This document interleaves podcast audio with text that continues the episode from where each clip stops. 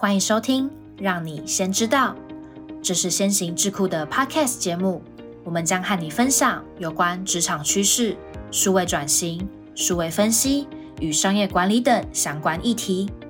如果对我们的主题感兴趣，欢迎留下你的想法，别忘了分享给你的亲朋好友。请戴好你的耳机，我们的节目即将开始。大家好，欢迎收看《让你先知道》，我是主持人 Dylan。本集的单元是先来聊聊。在上一集中，我们与吉尔老师探讨了成为训练规划师的基础技能。今天想让你知道的是，训练规划师如何从基础走向进阶，成为一名卓越的训练管理师。千万不要错过这集的精彩内容哦！好，在教育训练领域呢，不断进步是一个非常重大的关键。对于已经具备基础技能的训练规划师来说，如何进一步提升自己，成为行业中的佼佼者，甚至成为一个管理者？这需要更深层次的技能和策略。那今天呢，我们再次邀请到了 HR 教育训练的金牌讲师杰老师。那老师呢，过往任职于金融产业和传统产业，而且有二十多年的人资相关经验。不管是在教育训练、员工关系、社会公益以及企业文化行述上，都有非常好的成绩展现。那屡次呢获得奖项的肯定呢，这些都是非常厉害的。那近几年呢，也谈到了教育训练或 TTQS 的相关课程，老师的课程呢，真的大家非常非常的喜欢，我们就赶快来欢迎吉尔老师。线上朋友大家好，我是吉尔老师，很高兴再次跟大家在空中相见。好，那先首先恭喜杰老师，因为去年底呢，您再次又获得了专案管理杰出专案领袖奖的优选特殊。那我也稍微偷偷算了一下。从二零一二年起算，老师你好像总共获得了十三个外部奖项，而且这还不包括您在公司内部的获奖。那这样子平均下来，你好像至少获奖每年都获得获得一个奖项诶。那这样子其实跟很多人才培育相关的奖项，真的非常非常不容易哦。嗯，谢谢敌人的赞美。呃，其实这些年一路走来，真的蛮不容易的。当然，我要谢谢过过往的工作伙伴，呃，因为有他们的帮忙，我才有机会可以获得这么多的奖项。但是我也必须要坦白讲，每个奖项真的都不是那么容易，都真的花很多很多的心思。真的，真的超厉害的。所以今天要特别邀请老师来聊一聊这个主题，就是老师，您能否分享一下，在您的职业生涯中？从一名基础的训练规划师一路一路晋升到相关领域的主管，您觉得基础到进阶这样的训练规划师最大的差异是什么？那你会怎么去评断这个议题呢？嗯。其实我不会想要用基础跟进阶来区分教育训练工作，因为我觉得工作内容其实真的差不多。就教育训练来讲，那套句专业术语嘛，就是都是按照 TTQS 的五大内涵 PTDRO 阶段展开的训练工作，但是不会演两者之间其实也有一些明显的差异。怎么说呢？好，呃，我想用一个另外一个角度来谈这个基础跟进阶，这样可能会比较清楚一点。那什么叫基础呢？我认为啊，就是如果你本身只想用同样的方法把事情做完就好，不太想有太大的改变，那我认为这个教育训练工作者他都是永远在做基础的工作，这是我的看法。那何谓进阶呢？就是说，即使在对于一般的例行工作，那训练工作者还是愿意多花一些巧思，然后求得不一样的工作变化，在整个作业过程当中，嗯，愿意持续去创新跟精进。那我认为他就是一个非常厉害的训练教练。那我觉得这个就是没有对跟错，这是个人工作价值观跟选择。但是我必须很坦白讲，就是选择后，我觉得每个人要对自己的决定做负责。你是要永远做一个教育训练基础工作者呢，还是你愿意对自己的职涯进行一些投资，让自己变成一个训练教练？嗯，那我自己很喜欢有工作变化，喜欢玩新的花样，即使很简单的课程规划或教案设计。我其实每次都会问自己说：，哎，有没有更好的方式可以运用，可以让我的课程设计可以更符合公司及同仁的需求？因为可能是抱着这样的观念跟理念，所以我就慢慢从基础的训练规划师变成进阶规划师，进而成为训练主管。那以及经常可以获得外部奖项，我觉得这个嗯。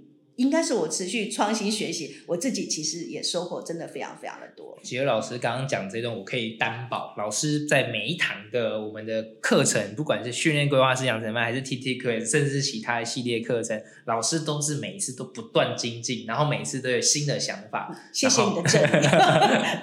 对，那想问啦，老师，那在您看来，就是这个老师的过程都有走过，那有没有觉得说，从基础走向进阶管理者之类的？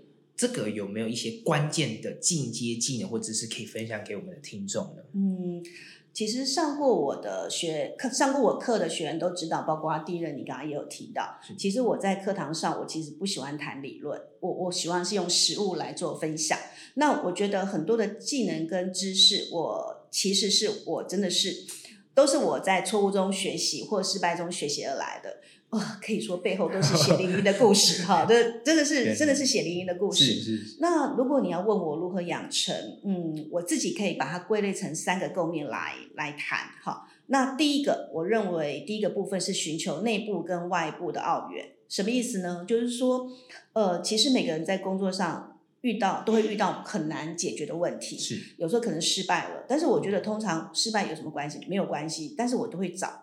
找资源，那我就会想，哎，到底谁可以帮助我、协助我解决我的问题？那提供我一些意见，教了我一些新的想法跟手法。那有时候别人稍微点你一下，其实你你真的就可以有一些创意的发想出来。那我想说，第二，你跟我合作迈入第四年了，是，你也常常接到我的骚扰电话，好，所以简单来讲，脸皮比较厚，其实就比较没有问题。然后我也愿意问我比我厉害的人，即使他年纪。或位阶比我小，我都不介意，因为我觉得每个人本来就擅长领域就不太一样。那不耻下问，我认为啦，学到就是我自己的。那第二个的观念部分是持续学习新的观念或新的工具。呃，我自己认为教育训练是一份职业，怎么说？因为我觉得教育训练可以，教训这份工作不但可以帮助在别人工作持续成长，也可以帮助到自己成长。那我自己怎么成长呢？我通常透过一些管理文章，或是听取别人的演演讲或课程，吸收一些新的观念或技术，运用在我的工作上。好，那这边我可以稍微广告一下。谢谢。以 Beyond 来讲，哈，就是说，其实我第一次接触 Beyond 的时候，真的蛮惊艳的，因为我觉得他很活泼，然后很可爱，然后很能吸引我的目光。那我就想说，哎，那我如果把 Beyond 的动画跟我人资工作结合，那我如果运用在选训用流不同的层面上，可以怎么去运用呢？那刚开始运用的时候，当然不是很顺畅，毕竟我是新手。但是我发现说，当你自己辛苦一段时间做出来成果，别人给你很多的赞美跟肯定时，其实心里真的是开心的。那即使像现在我其实 Beyond 对我来讲已经是运用自如了，但是如果时间允许，我还是会凹一下敌人，让我精修一下 Beyond 的课程。为什么呢？因为我觉得数位工具它其实会随着科技的演进在进步。那如果透过进修的课程，呃，我觉得可以学习到新的观念。那这些观念呢，就可以运用在我的课程上，让我的动画更为丰富、跟有趣、跟多样。好，那另外一个就是 RPA 为例。好，那其实呃，我自己做教育训练二十多年，其实教育训练有很多的行政作业，例如说行前通知或是课后的行政作业。那如果可以用 RPA 来解决，就可以把省下的时间跟人力运用在教案设计或课程设计上，不但更有意义，而且我觉得大家才会觉得有成长。这边我也是可以帮杰老师证明一下，就是说老师在学那个 Beyond 真的是很厉害，已经现在好像很多自自我的讲师介绍 都已经用 Beyond，而且他不止只有做一支哦，可能还有 V One、V Two、V 三的版本，然后常常就是哇，他修改了很多版本，甚至要自己在另外做他参展的一些影片，真的是。很厉害，这边我要谢谢敌人哈，只要我有新作品，我一定要求他马上看，因为分享，因为一开始引进给我就是教我的就是敌人，所以我觉得哎，不管是敌人或是 Z R 部分，都是我还啊还有 K 了哈，都是我一样的一个指导老师这样子，对对对对，所以学很多在他们身上。那第三点，我认为是找到对的人学习，什么意思呢？因为我觉得每个行业都有它顶尖的一个佼佼者。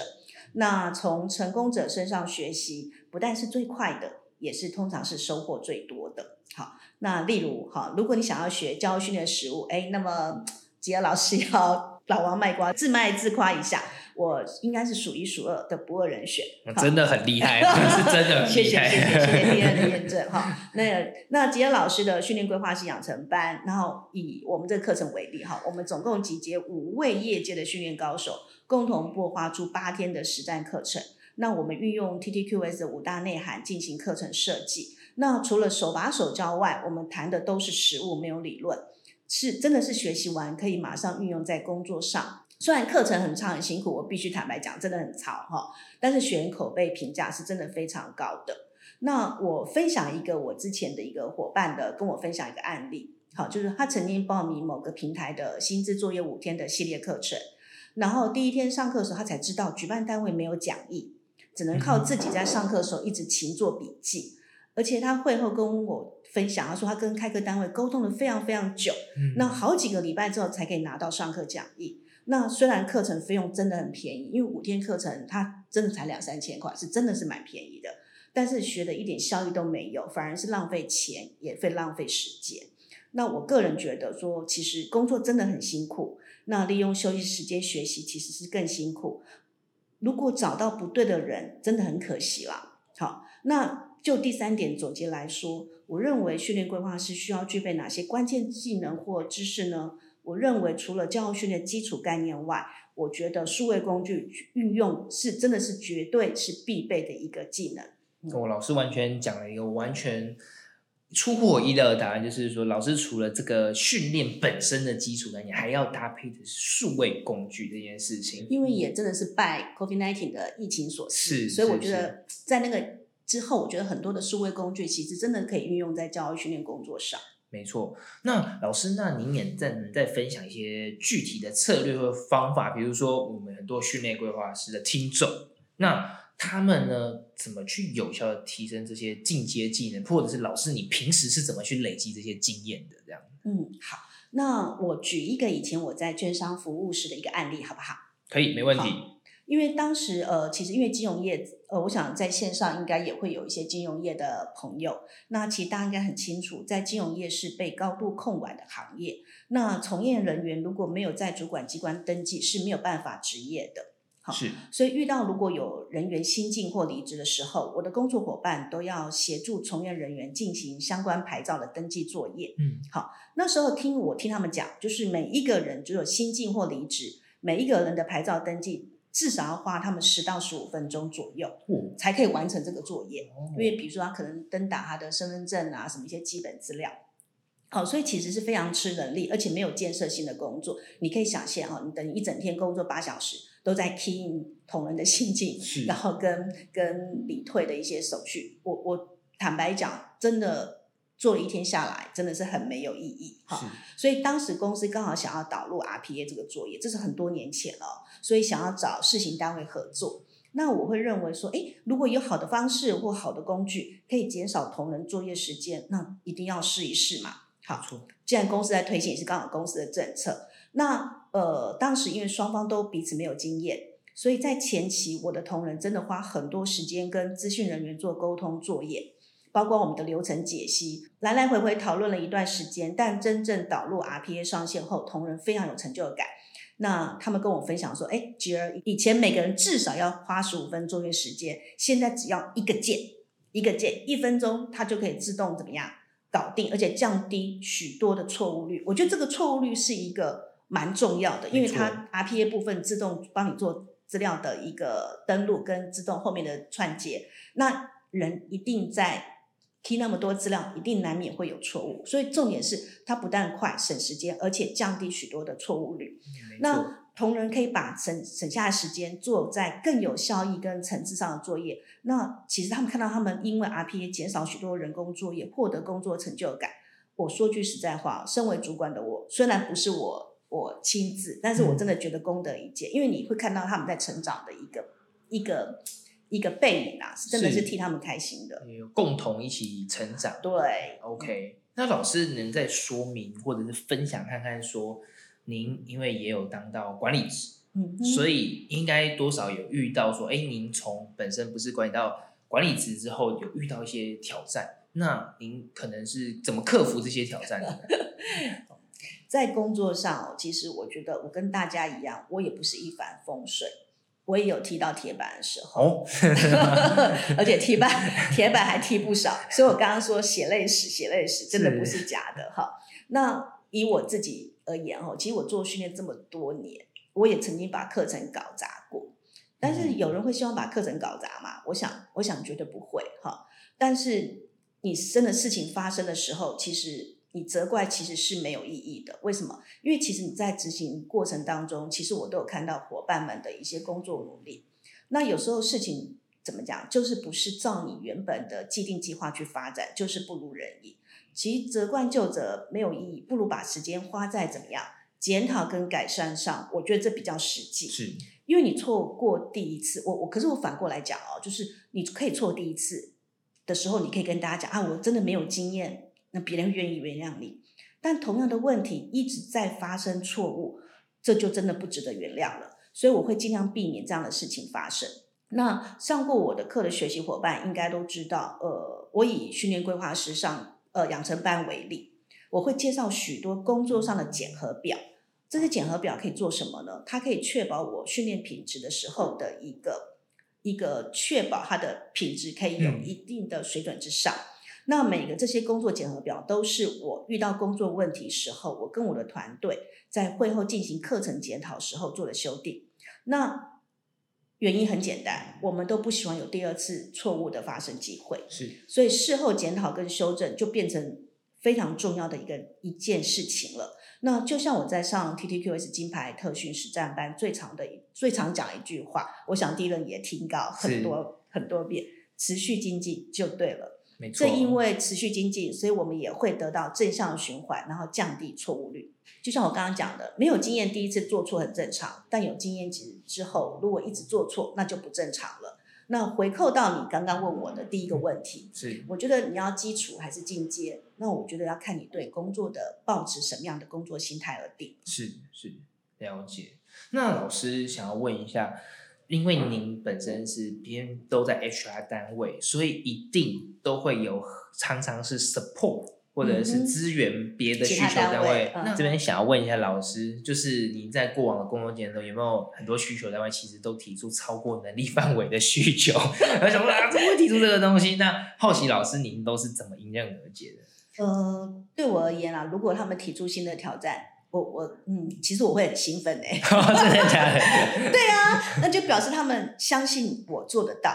然后才会对我有要求跟期许，好正向，好正向哦，对不对？真的，我我个人是这样看啊，我通常不会把他们的要求看成是刁难，表示他们呃对他们而言，我是有一个被需要的，而且是有能力的角色。是，那彼此合作责任，我觉得其坦白就是一种信任。好，遇到问题的时候，我觉得大家不要预设立场，一起脑力激荡。然后互相学习解决问题，增加工作感情，这是对增加工作感情是一个很棒的方式。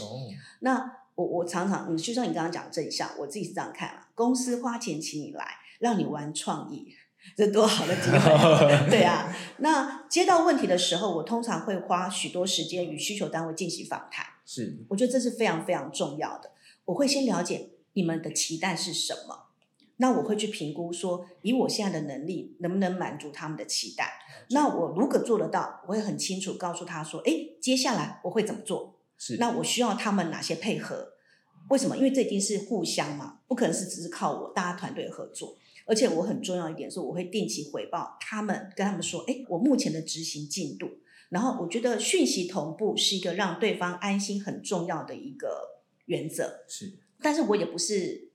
那种十项全人，我有时有时候当然能力会有没办法满足对方的一个期待，那这时候怎么办呢？其实我会很诚恳的告诉对方说：“哎，你你的需求我可能没有办法顺利完成任务，但是我会告诉他我没有办法完成任务的原因是什么。但我同步也会告诉他说：哎，我会试着用哪些方法试试看。”那如果届时还是没有办法达成的时候，我会请对方多包涵。对，我觉得这是一个很重要。为什么？为什么？因为当对方降低对你的期待的时候，你的压力怎么样就不会那么大，你反而会放手一搏去去做。有时候反而结果会出乎意料之外，这是我个人的过往的经验。嗯，老师分享很精彩。那我这边也想问一下，因为我刚刚听下来，其实我有感觉到杰尔老师其实。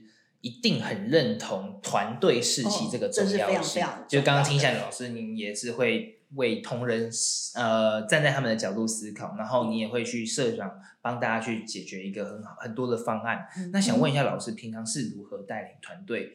一定有低潮的时候，那身为管理者，您是怎么带他们走过，以及激发他们的士气呢？嗯，就像刚刚第一人说的，其实我很喜欢团队合作。虽然我跟第一人不是在同一家公司，其实我不呃跟第一人 Zia 跟亮亮部分，其实我们团队合作其实也蛮快乐的哈。我一直认为说一个人走得快，但真的走得不远。好，我在不同公司有跟不同个性的伙伴合作过，那我必须很坦白讲。跟我 共事是辛苦，为什么？因为我的成就动机很高，嗯，好，然后我自我要求也很高，所以相对我是一个非常严格的主管，好，所以其实第一人常常跟我，哎，第一我们就做一些调整好不好？哎，第一我们做一些调整，想 第一应该很清楚。那其实我每年都会帮自己设定不同新的目标，那相对的，我设了新的目标，我工作伙伴也要配合我的新的目标一起努力嘛，因为这是一个团队。好，那我永远记得我的职场贵人，呃，就目前是永丰金控朱世廷总经理，他跟我说过一句话，他告诉我说，市场永远只会记得第一名，不会记得第二名。嗯，好，这句话对我影响非常深。那这也是我为什么会每年好带领团队持续参加各个就是各大的人才培育奖项，而且持续获奖的原因，因为我希望做一个不一样的 HR。好。可是哦，我虽然要求严格，但是跟我工作其实是很有趣的 哈。因为我自己很不喜欢呆板的工作方式，所以我的我我我觉得一成不变对我来讲是一个很辛苦一件事情。所以我会设计不同的激励制度来鼓励我的同仁有好的表现，不管是卡片或者是下午茶，甚至是精美的礼物。我举一个例子好了，呃，有一次我们在忙一个参赛活动，那其实真的已经加班一段时间了，很长，因为那个是人才培育的大奖项。然后我的伙伴告诉我说：“哎，那个只有我今天没办法加班了，因为爸爸过生日，他要早一点回家买生日蛋糕。”是。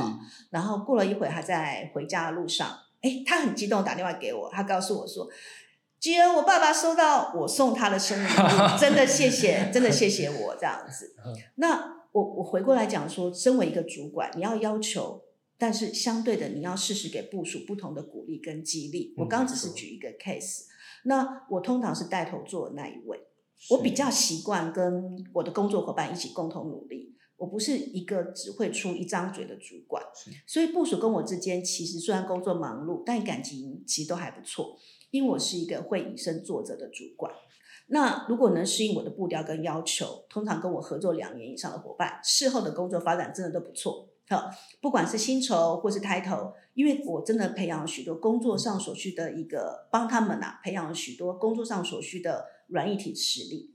那你说过程辛不辛苦？我相信是辛苦的。回扣到第二，你刚刚说的第一个问题，你要做一个基础的训练工作者呢，还是要当一个训练教练？真的看你的付出跟努力了。那适时给予部署口头赞美跟肯定，适时提醒伙伴可以持续精进的地方。我觉得不是人生指责，每年协助他们设定有些难度的目标，那以身作则，带领他们一起努力，达到后给予相对应的鼓励跟激励，让他们在公司怎么样有被看见的机会。是，这是多年来我在带领团队的心法。那说的简单一点，我自己希望是遇到什么样的主管，我就朝自己喜欢的主管努力。哦，我觉得将心比心，这是我一直秉持的原则。是，虽然我们呃因为工作上呃。每个人的规划不太一样，我们彼此离开了，但是看到过往工作伙伴工作成就越来越好，对我来说真的也是一种鼓励跟肯定。哇，那老师真的分享的感性跟理性以及一些知识都有分享到这么出全面，那真的今天非常感谢老师跟我们分享这么多这么多的经验，但不过呢，也要跟大家分享一下，老师其实呢近期。就准备开设我们的新的一轮的公公开班，而且呢，这次又是升级、升级再升级。对，没错。对，因为二零二四年嘛，总要有新的开始。没错，没错。那我先呢跟大家预告一下吉尔老师的系列课，第一个有什么呢？第一个是我们已经举办了七期的 TTQS 金牌特训实战班，我们将在今年举办第八期。那时间呢，就是在我们今年的三月九号跟三月十号，礼拜六跟礼拜日的早上九点到下午五点半。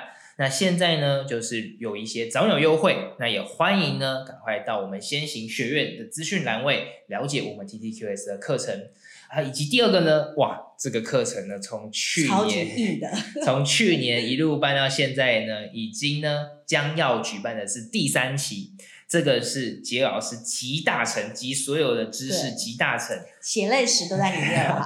这个这堂课叫做专为 HR 教育人员设计的训练规划师养成班，这个是为期八天的课程。它八天的课程呢，基本上都会是在周六，分别是四月二十号、四月二十七、五月四号、五月十一、五月十八、五月二十五、六月一号以及六月十五。那呢，一样也是从早上的九点到下午的五点半。那这为期八天的课程呢，老师不仅是让教育训练人员可以从很基础的方式学习一些框架跟思维之外，老师刚刚更着重的是什么？刚刚各位听众应该有印象，老师很着重实务，比如说你的教育训练办法，对你的内部讲师办法、训练品质管理手册是，还有包括你的一些，其实教育训练人员通常，比如说带活动，一定好，你的破冰技巧、是 ending 技巧这部部分都会学到，这样诶那我想问一下老师，然后刚好可以补充我们这个课程，就是假设说一个刚出入、刚刚步入 HR 教育训练的伙伴，然后他刚好待在公司又没有这些办法的话，老师他适合上这门课吗？呃，当然适合，因为就是说，就像我刚刚讲的，呃，虽然它叫做训练规划师养成班，是它其实很适合第一个你想要从事教育训练工作的伙伴，因为我是从基础开始教，是好手把手基础开始教，包括你的训练概念、你的一个相关管理办法的制定，那包括像我们刚刚讲的，我是按 TTQS 五大内涵展开课程设计，所以每个环节部分从开始的计划到最后的评估。我其实都会带到，所以其实很适合完全没有经验，然后你也想要从事教育训练工作的伙伴来参加。那第二个呢？诶，如果你有教，常别人问我说：“诶，杰老师，我我已经做训练很多年了，那这个课程对我来讲会不会太浅哦，有这个问题，对？”对，他说：“诶，对啊，因为我其实做训练已经是老手了，已经做了三四年了。那我基本上开课也开了不少课，然后诶，这个课程对我来讲会不会太浅？”可是我往往跟他讲说，训练规划师他虽然他叫养成班，但是如果你从一个角度切入，说，哎，从他过往有一些训练经验，那那吉尔老师他过往的训练经验，从这个角度去做检视，是自己在工作上还有什么地方可以持续精进。那我我分享一下，过往很多做过很多年教育训练的一个伙伴来上完课程，告诉我说，哇，吉尔老师，原来教育训有这么多美美嘎嘎，是以前我都没有注意到的。是所以我刚刚提到说，这个课程其实是这两种人其实都适合上，只要你对教育训练有兴趣，你可以来参加这个课程，或者是想要借由这个课程去检视你目前的工作上在做教育训有什么地方可以持续精进。我觉得可以从这个角度，你也可以发现许多哇，有很多东西观念是可以运用在工作上的。这是我过往从学员的回馈或是课后满意度调查部分得到的讯息，同步跟大家做分享。好，详细资讯都在我们这边。然后我也来补充一下，我们这个 TTQS 老师这一堂准备要上第八期的公开班，哇，这个就是非常的已经升级一个非常又更更上一层楼的一个教材，而且呢，过往的学员评价也都非常好，甚至呢有一些学员金牌，然后银牌、铜牌都有，而且呢有一些学员是从没有牌一路呢升级到几分呢？老师可以说一下。呃，就是他本来是通过，然后这一次在去年部分上完课之后，我们大家做一些个别的上的一个讨论，他总共进步了十八点五分，18.5从通过跳到银牌，哈，而且他银牌不是低标，是属于中高标。这个对一个学员来讲，他们说他真的是从来也没想过的一件事情。那也因为这样子给我其实给我很大的鼓励，所以我也因为这样子重新做了一个整个讲义的改版，真的是翻新重新，嘿，真的是归零重新开始。好，那希望大家不要错过这两堂精彩的课程。好，那时间差不多也到这边，那我们呢今天非常谢谢吉尔老师分享了这么精彩的内容，谢谢迪伦，谢谢。就从管理的角度怎么去看，从基础到现在这个进阶的一个训练规划师的角度，然后也希望大家都有非常收获满满的内容。OK，好，那我们呢再次谢谢老师。不客气，谢那谢大家。，对，那我们今天就说到这边喽。那各位听众，拜拜喽，拜拜，拜拜。谢谢老师，拜拜。谢谢你今天的收听。如果喜欢今天的内容，按下订阅就不会错过我们的下集节目。也欢迎透过资讯栏的 email 分享你的观点，将有机会成为我们下集讨论的主题。那我们就下集见喽，拜拜。